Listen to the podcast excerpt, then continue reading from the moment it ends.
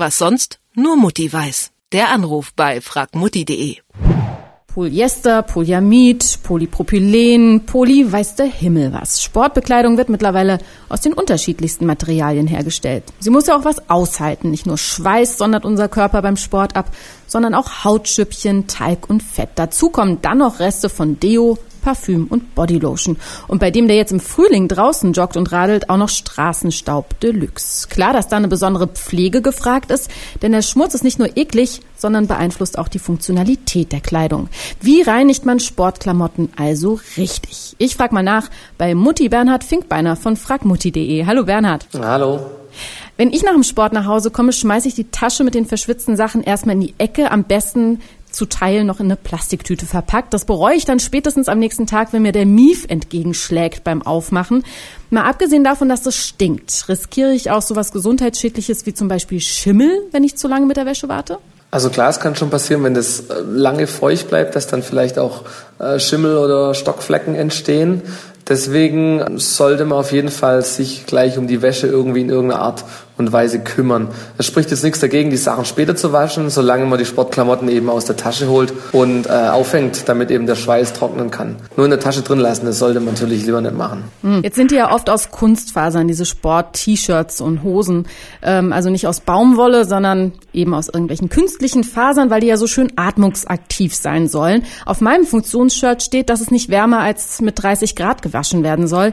Hilft das denn dann überhaupt gegen die Bakterien, die in unserem Schweiß so unterwegs sind? Ja, das ist in der Tat ein bisschen ein Dilemma.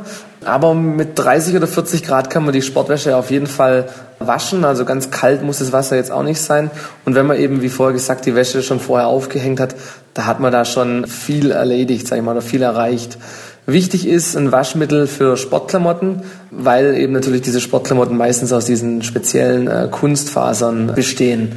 Wenn man jetzt irgendwie dann noch ein bisschen mehr was tun möchte oder wenn die Wäsche vielleicht doch anfängt zu riechen, da hat man im Endeffekt zwei Möglichkeiten. Entweder nimmt man so ein bisschen Hygienespüler mit in die Waschmittelschublade, das dann gegen die Bakterien äh, vorgeht. Oder was man auch ausprobieren kann, das muss, sollte man dann aber doch mal erstmal einmal testen vorher und nicht gleich immer machen. Man kann eigentlich die Sportwäsche oftmals auch bei 60 Grad waschen. Die hält es oftmals aus.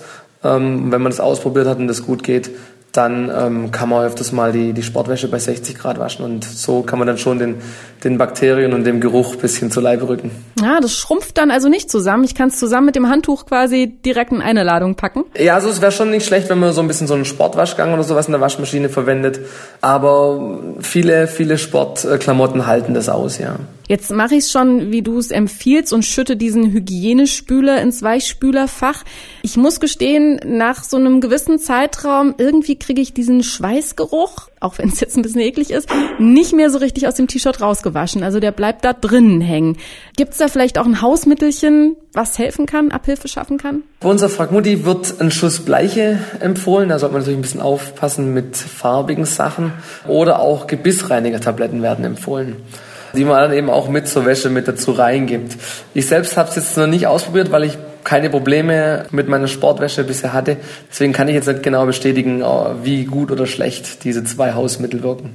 Da hast du Glück, dass du weder Probleme mit deiner Sportwäsche noch offenbar mit deinem Gebiss hast, dass du das noch nicht brauchtest. Vielleicht mache ich einfach zu wenig Sport und die Klamotten riechen einfach nicht. Ich habe noch irgendwie gehört von meiner Mutter, Essig gegen schlechte Gerüche. Hast du da Erfahrungswerte? Ja, also ich kenne Essig auch als äh, Weichspüler. Also man kann Essig mit ins, in, in die Wäsche geben als Weichspüler. Aber ich kann mir sehr gut vorstellen, dass, ähm, dass eben auch äh, natürlich die Säure natürlich auch immer ein Stück weit eine, eine desinfizierende Wirkung da auch als äh, Geruchsminderer helfen kann. Also Sportsachen waschen ist eine Wissenschaft für sich. Kein Wunder bei so vielen verschiedenen Materialien und Fasern. Also ich lerne, ich hole meine Klamotten jetzt auf jeden Fall immer gleich nach dem Sport aus der Tasche und lasse sie nicht erstmal vor sich hin modern. Was sonst noch gegen den Mief hilft, das habe ich mir von Bernhard Finkbeiner von fragmutti.de erklären lassen. Vielen Dank, Bernhard. Gerne. Was sonst nur Mutti weiß. Der Anruf bei fragmutti.de.